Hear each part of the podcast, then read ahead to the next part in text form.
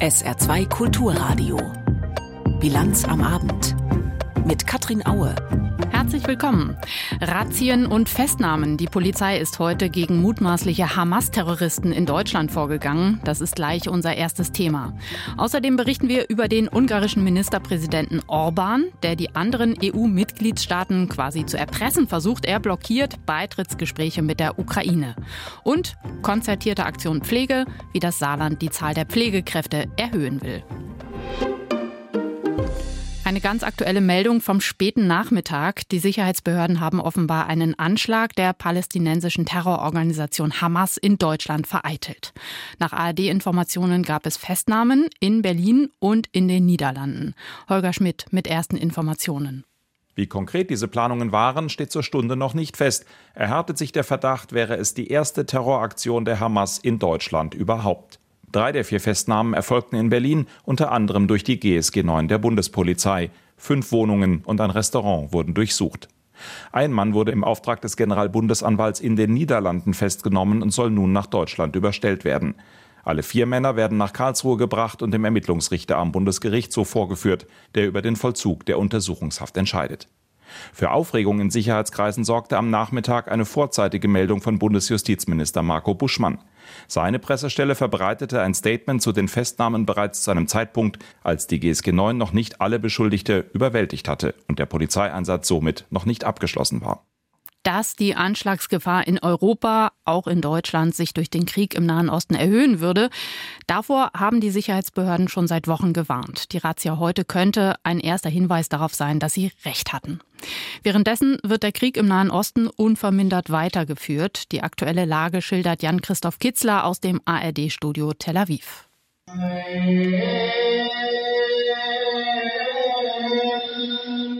Ein Video macht in den sozialen Medien die Runde, das verdeutlicht, dass Israels Armee in diesen Tagen nicht nur im Gazastreifen aktiv ist. Es zeigt eine Moschee in Jenin im besetzten Westjordanland.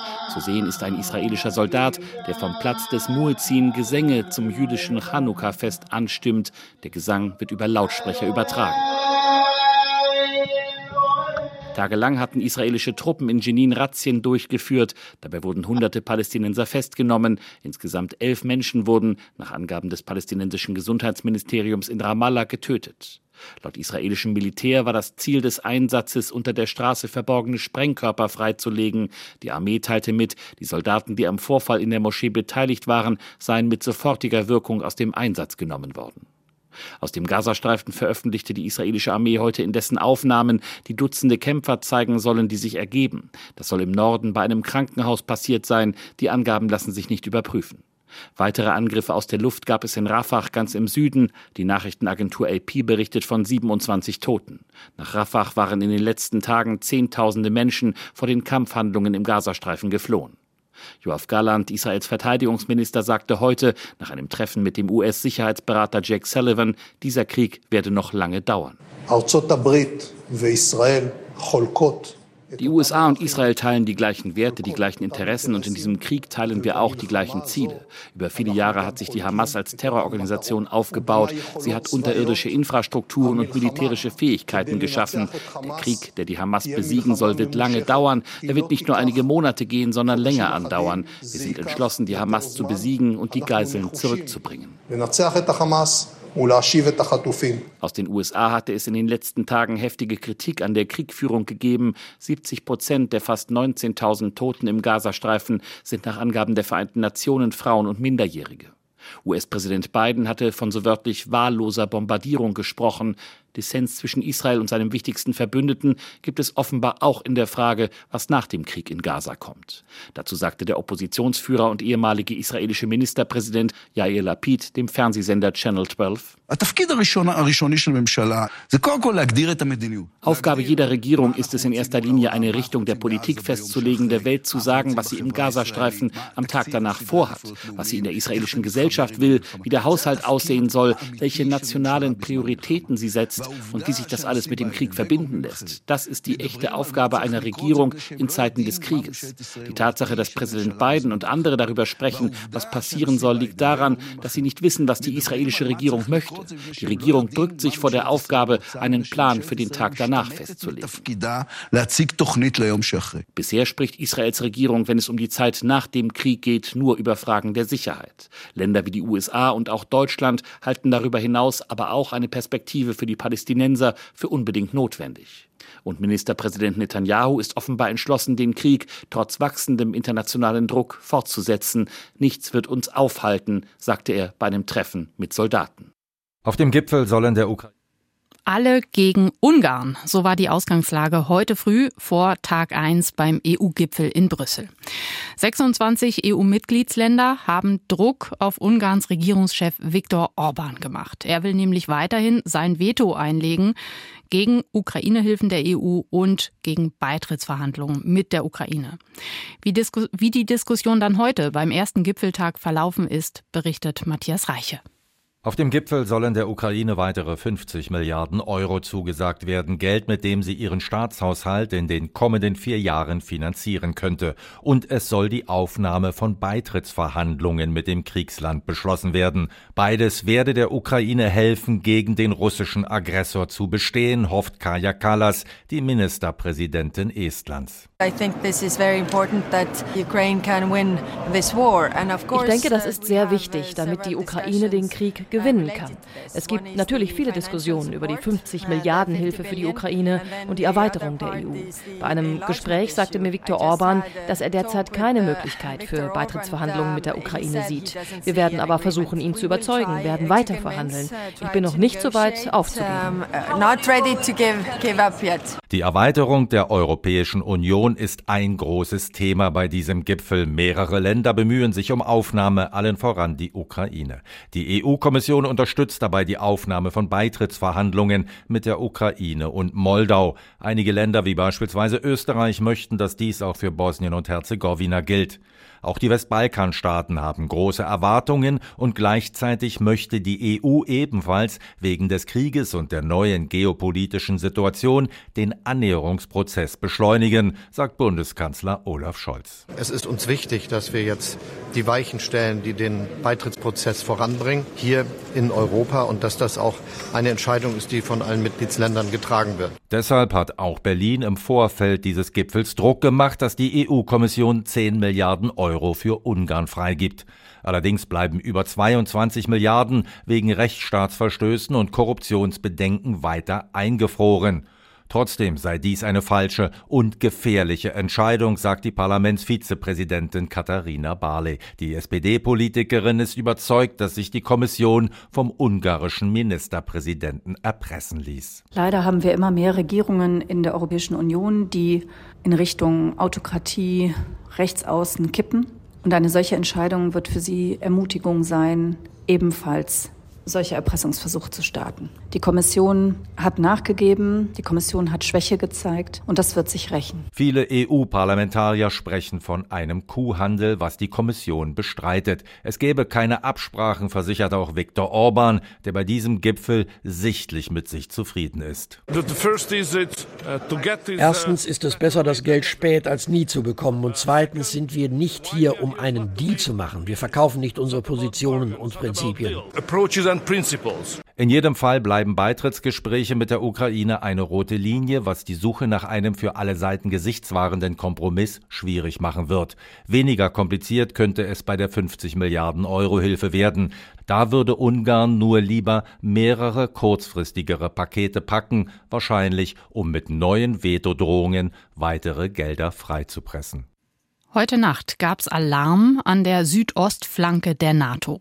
Das russische Militär hat mal wieder den Luftraum über Rumänien mit Drohnen verletzt und damit deutsche und rumänische Kampfflugzeuge auf den Plan gerufen. Silke Hane mit Einzelheiten.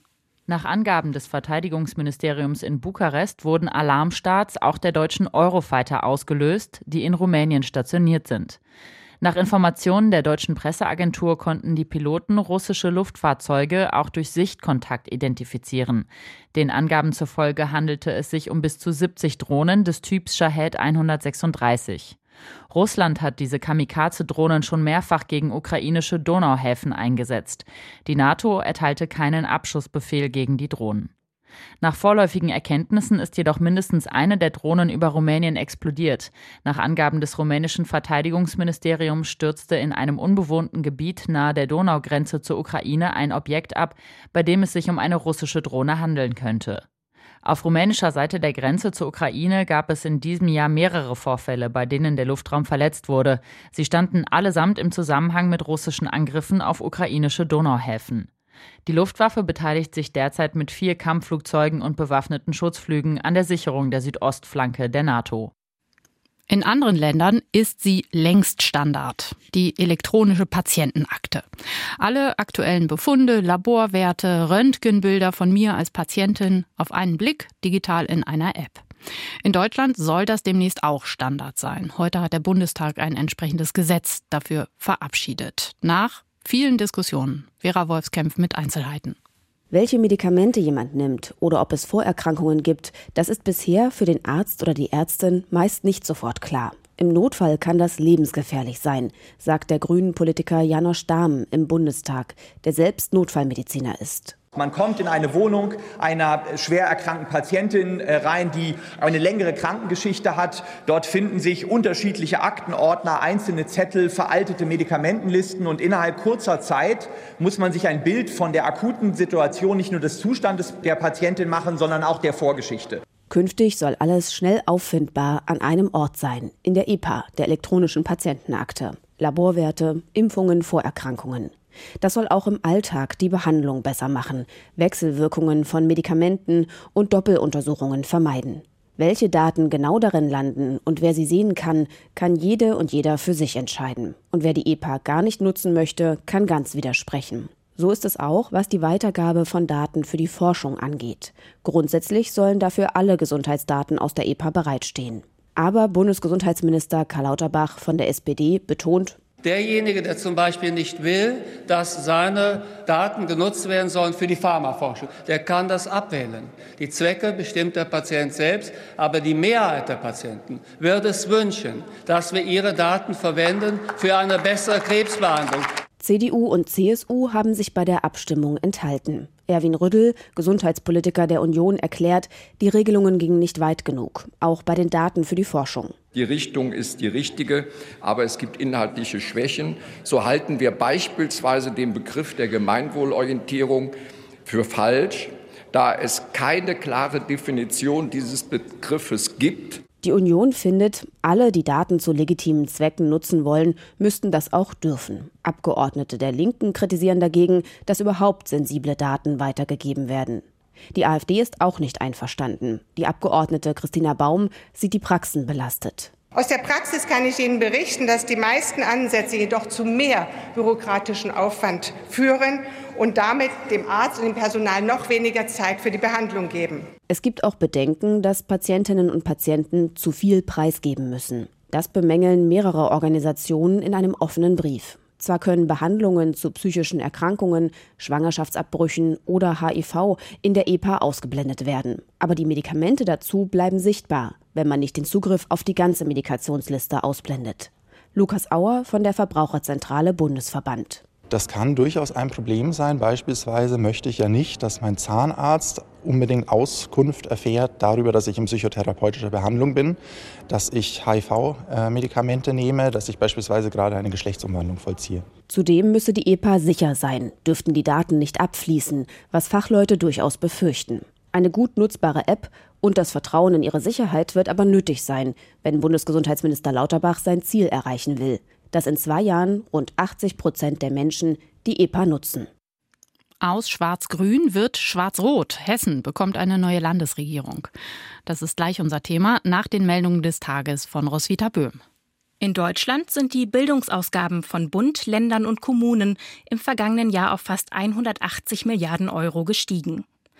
Wie das Statistische Bundesamt weiter mitteilte, sind das rund 5 Prozent mehr als 2021. Im Vergleich der Bundesländer liegt das Saarland bei den Bildungsausgaben auf dem letzten Platz mit rund 1700 Euro pro Einwohner. Der Durchschnitt liegt bei fast 2100 Euro. Die saarländische Bildungsministerin Streichert-Clivaux erklärte, die Bildungsausgaben würden seit Jahren steigen. So hätten sich etwa die Investitionen pro Schüler innerhalb von zehn Jahren von 5.600 auf 8.400 Euro erhöht. In die Diskussion um die Situation beim Saarbrücker Amtsgericht hat sich jetzt auch die Deutsche Justizgewerkschaft eingeschaltet. Der Landesvorsitzende Biegel sagte dem SR, insbesondere in der Strafsachenabteilung des Gerichts herrschten seit Monaten katastrophale Zustände. So habe es zahlreiche Überlastungsanzeigen von Mitarbeitern gegeben. Der aktuell hohe Krankenstand sei möglicherweise nicht nur auf die Grippewelle zurückzuführen, sondern auch auf die Arbeitsbedingungen. Zwar seien jetzt mehrere Mitarbeiter zusätzlich eingestellt worden, das hätte aber schon viel früher geschehen müssen.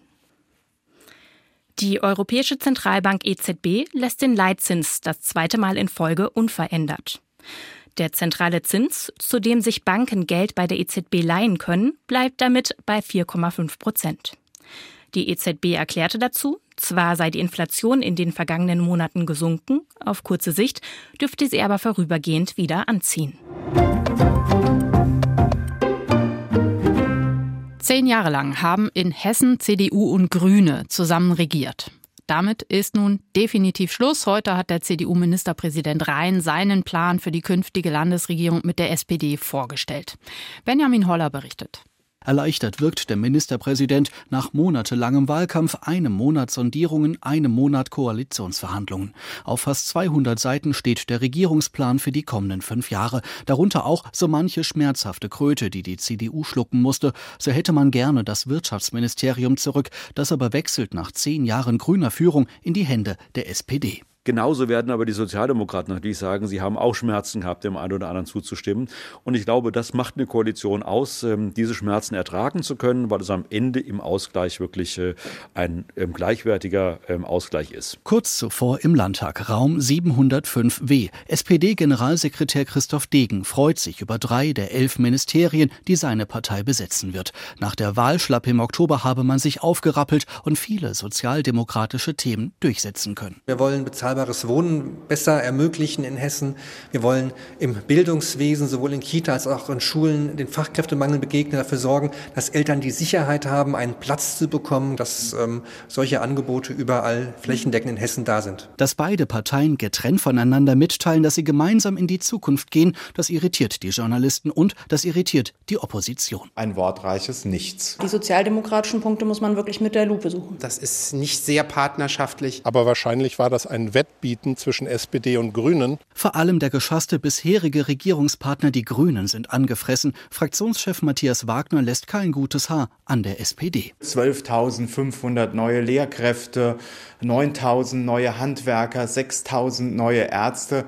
Keine eine dieser Forderungen findet sich im Koalitionsvertrag. Deshalb sagen wir, es ist eine Demütigung für die SPD, dieser Vertrag. Die Linken, die nun aus dem Landtag fliegen, sind vor allem von den Sozialdemokraten enttäuscht. Fraktionschefin Elisabeth Kuhler kritisiert eine sehr viel schärfere Migrationspolitik, die schnellere Asylverfahren, Geldkarten für Flüchtlinge und ein Abschiebezentrum vorsieht. Die Rechten und den rechten Rand, die schwächt man nicht, indem man ihre Inhalte und Politik übernimmt. Im Gegenteil, man macht sie dadurch nur noch stärker. Wir brauchen brauchen endlich mehr Antifaschismus in der Gesellschaft. Die AfD frohlockt. Landesparteichef Robert Lambrou stimmt weiten Teilen des schwarz-roten Koalitionsvertrags zu. AfD wirkt. Wir haben die Themen Migration, Polizei, Grunderwerbsteuer und Gendern, wo AfD-Positionen ganz klar jetzt aufgenommen wurden. Gendern, auch so ein Thema. Boris Rhein beruhigt, man werde es nicht verbieten, aber den Ratschlag erteilen. Wer nicht gendern will, soll keine Nachteile in Schule und Uni haben. Die FDP hält sich bedeckt. Der neue Fraktionsvorsitzende Stefan Naas will der neuen Regierung 100 Tage Zeit geben. Jetzt schon bemängelt er ein weiteres Ministerium, geschaffen, um Bürokratie abzubauen. Bürokratie wird hier sicherlich aufgebaut und nicht abgebaut. Und insofern werden wir sehr kritisch sein. Am Samstag stimmen Parteitage von CDU und SPD über den Vertragsentwurf ab. Geht alles klar, dann wird am Montag in festlichem Rahmen der Vertrag unterzeichnet auf die nächsten fünf Jahre. Rhein nennt sie eine Renaissance der Realpolitik. Auf die Frage, was dann die letzten schwarz-grünen Jahre so waren, sagt er nur: ja, Doch, sie war bisher auch real, aber sie ist jetzt noch realer. Eine neue Landesregierung für Hessen. Benjamin Holler hat berichtet. 4000 neue Pflegekräfte fürs Saarland bis 2030. Das ist ein Kraftakt. Die Landesregierung aber hat genau das versprochen und die konzertierte Aktion Pflege ins Leben gerufen. Die läuft seit einem Jahr. Heute gab es eine Zwischenbilanz. Und vor der Sendung habe ich Stefanie Balle gefragt, ob es denn schon erste Erfolge zu vermelden gibt zahlenmäßig, also so und so viele neue Pflegekräfte sind ausgebildet oder eingestellt worden? Nein. Dafür ist die Aktion eben noch zu frisch. Aber mittlerweile arbeiten 260 Beteiligte aus allen Bereichen, also Krankenhaus, Pflegeheim, ambulante Pflege und auch aus der Verwaltung, zusammen an Konzepten. Und das ist mal ein erster Schritt, auf Augenhöhe feststellen, wo liegen denn die Probleme und wie können wir sie gemeinsam angehen. Und als konkreten Benefit nennt Minister Jung die 5 Millionen Euro, die im neuen Haushalt extra für diesen Bereich vorgesehen sind. Damit können dann Projekte auch umgesetzt werden. Zum Beispiel die Zahl der Ausbildungsplätze zu erhöhen, zum Beispiel die sozialpädagogische Begleitung während der Ausbildung zu verbessern. Zum Beispiel die Tatsache, dass wir zukünftig Mittel haben, die wir einsetzen wollen, damit diejenigen, die aus dem Ausland ins Saarland gekommen sind, um hier in der Pflege zu arbeiten, nicht nur angeworben werden und qualifiziert werden hier, sondern auch gut integriert werden und hier bleiben, damit das Geld, das dort investiert worden ist, in die Mühe auch äh, sich auszahlt. Als gelungenes Beispiel für das Anwerben von Pflegekräften aus dem Ausland gelten ja die Pflegekräfte aus Mexiko, die zu uns ins Saarland gekommen sind. Ja, das hat sich über die Jahre entwickelt. Vor vier Jahren kam ein rundes Dutzend Mexikanerinnen, dann kam von Jahr zu Jahr immer mehr und mittlerweile hat sich eine echte Community in Saarbrücken und Homburg entwickelt und nächstes Jahr werden 160 neue Kräfte erwartet. Das aus Mexiko allein. Allein aus Mexiko, ja. Also das ist eine Sogwirkung, die sich da über die Jahre entwickelt hat und das erhoffen sich die Macher jetzt auch durch Neuanwerbungen in Kolumbien, in Indien und in Kasachstan, weil äh, man eben einfach auch verstanden hat, Leute anwerben und dann die ersten Schritte aber auch begleiten und damit ein Kennenlernen und Einleben ermöglichen. Das ist einfach Voraussetzung dafür, dass es einigermaßen klappt. Das ist weit mehr als ein Job und eine Wohnung. Und das haben eben alle mittlerweile verstanden. Nun liegt die Abbrecherquote bei den Pflegeschülerinnen und Schülern in der Ausbildung bei rund einem Drittel. Was wollen die Verantwortlichen dagegen machen? Ja, genau, weil man will ja auch Pflegekräfte aus dem Inland. Das heißt, man muss ausbilden.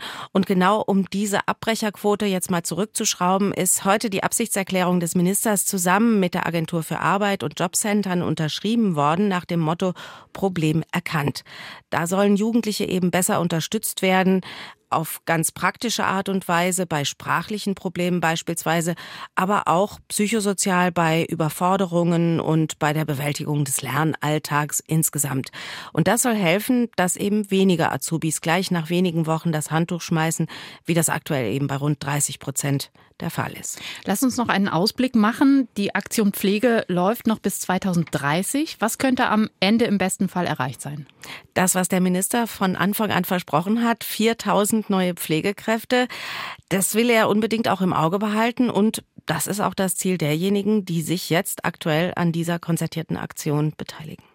SR-Reporterin Stefanie Balle über den Stand bei der sogenannten konzertierten Aktion Pflege im Saarland. Ein Flugblatt beschäftigt gerade die Saarbrücker Staatsanwaltschaft. Es kommt aus der Ultraszene des ersten FC Saarbrücken und es handelt von den Polizeieinsätzen bei den Heimspielen des FCS. Die Polizei wird darin als Feind bezeichnet, der bekämpft werden müsse. Tatsächlich sorgen die Polizeieinsätze schon seit Wochen für viel Ärger bzw. Diskussionen. Ich habe unseren Reporter Thomas Gerber vor der Sendung gefragt, was es mit diesem Flugblatt genau auf sich hat. Ja, also es wurde vor dem Pokalspiel, vor dem Pokalerfolg des ersten FC Saarbrücken gegen Eintracht Frankfurt verteilt, in der Kurve, in der Virage. Das ist so ein Flugblatt, das ist Teil eines Pamphlets, einer Broschüre, die dort immer verteilt wird von den Ultras, die Kurvenlage. Und in diesem Flugblatt, da gehen die Ultras schon geharnischt äh, vor gegenüber der Polizei. Sie bezeichnen sie als Feind, also nicht als Gegenüber oder als Gegner, kriegerische Bezeichnung als Feind. Und es wird dazu aufgerufen, Ultras aller Länder vereinigt euch, Ultras aller Städte vereinigt euch und geht gemeinsam gegen den Feind vor. Die Frankfurter sollten beispielsweise an jedem Abend dann die Polizei, die Kamphauser Straße runterjagen und zeitgleich dazu hätten dann die Ultras aus Saarbrücken die Bullenwannen, also die Bullenautos vorm Hauptbahnhof demolieren sollen und also danach in Anführungsstrichen. dann klar, aber mhm. das steht halt so da drin und danach sollte man gemeinsam die Polizei den Feind durch die gesamte Innenstadt jagen. Das klingt ja schon sehr sehr heftig. Tatsächlich aber gibt es schon seit Wochen Beschwerden oder zumindest sehr kritische Fragen bezüglich der Polizeieinsätze während der FCS-Spiele zu Hause. Nicht nur Fans finden, die seien unverhältnismäßig. Was ist denn da dran? Ja, also das kann man durchaus so sehen. Ich selbst gehe auch zum ersten FC Saarbrücken und bin wie immer wieder erstaunt, wie viele Polizeibeamte wir überhaupt im Land haben. Da werden natürlich auch noch andere aus anderen Bundesländern angekarrt. Aber da wird, glaube ich, nicht mehr genug differenziert. Auf der einen Seite, es gibt Rotspiele. Also das Spiel gegen Eintracht Frankfurt, man weiß, die Frankfurter Fans, die sind nicht ohne. Da musste ein großes Polizeiaufgebot her, aber da wird nicht mehr differenziert. Rotspieler heißt, das ist ein... Das ist ein besonders gefährliches Spiel. Da kommen besonders gewaltbereite Fans. Das weiß man vorher. Man weiß auch, wie die Frankfurter in einigen Teilen sind. Und bei solchen Spielen ist so ein Einsatz gerechtfertigt. Aber wenn beispielsweise der MSV Duisburg gekommen war, der war hier gewesen, da waren zwei Busse da. Der Polizeieinsatz war genauso groß nahezu. Bei so einem Polizeieinsatz ist nicht nur der Verkehr behindert, ist die Innenstadt teilweise lahmgelegt, sondern das hat ja was Martialisches. Da fehlt meines Erachtens so ein bisschen Fingerspitzengefühl, denn so viel Polizeipräsenz, die kann natürlich auch provozieren. Ist das so, dass sich dann Fans möglicherweise mehr kriminalisiert fühlen? Ja, das ist der Mechanismus, der da möglicherweise abläuft. Auf der anderen Seite, es sind keine lieben Buben nur, die da unterwegs sind. Also Polizei muss da schon sein. Dass es in Saarbrücken so aussieht, wie es aussieht, immer mit so viel Polizei, liegt natürlich auch an der Konstruktion des Stadions. Anders als in anderen Stadien ist es so, dass bei uns in Saarbrücken, im Saarland, hier die Fans nicht richtig getrennt werden können. Es gibt keine getrennten Zuwegungen für die Fans. Deshalb muss das, was andernorts baulich gemacht worden ist, hier teilweise durch die Polizei durch Spaliere gesichert werden. Wie reagiert denn die Polizei auf die Vorwürfe? Ja, sie sagt, das ist eine Grenzüberschreitung. Kritik, die könne man vertragen, die haben die Ultras immer geübt, aber dieses Pamphlet, das ist für sie eine Grenzüberschreitung. Sie sagen, damit wird offen zur Gewalt aufgerufen. Nun ist das geschickt verbrämt in dem Flugblatt. Man sagt, es sei ein Gedankenspiel, also sozusagen Literatur. Allerdings vor einem Spiel gegen Eintracht Frankfurt, ein Rotspiel, wo es möglicherweise tatsächlich hätte krachen können, sowas zu verteilen, das riecht schon nach Aufruf für Gewalt. Was die Staatsanwaltschaft damit macht, abwarten. SR-Reporter Thomas Gerber. Das ging jetzt schnell. Vorgestern Abend hat der grünen Politiker Jürgen Trittin per Interview seinen Rückzug aus der Politik angekündigt. Und heute hat er schon seine letzte Rede im Bundestag gehalten. Und da dieser Jürgen Trittin so lange Jahre die deutsche Politik an vorderster Front mitgeprägt hat, ob in der Opposition oder in der Regierung, hat sich Sabine Henkel die Rede und die Reaktionen darauf angehört. Wenn einer ihrer größten geht, dann sind sie alle da, die Abgeordneten der Grünen Fraktion. Zur letzten Rede von Jürgen Trittin. Danke, dass ich 25 Jahre in diesem Haus arbeiten durfte. Es gibt Beifall, viel Beifall, auch aus der Unionsfraktion. Küsschen und Umarmungen von den Grünen. Trittin ist sichtlich berührt. Was hat er nicht alles erlebt in 25 Jahren Bundestag? Er saß auf der Regierungsbank in der rot-grünen Koalition und auf den Oppositionsstühlen in Zeiten der Großen Koalition. Was sagt so jemand zum Abschied, der fast alles im Parlamentsbetrieb erlebt hat? Zunächst einmal beweist er Humor. Es gibt in Deutschland so viele Erwerbsarbeitsplätze wie nie zuvor in der Geschichte. Wir haben 170 Gesetze verabschiedet. Und jetzt gibt es sogar einen Haushalt. Offensichtlich, offensichtlich ist die Ampel handlungsfähiger, als die Ampel manchmal selbst glaubt. Es wird geschmunzelt im Plenum.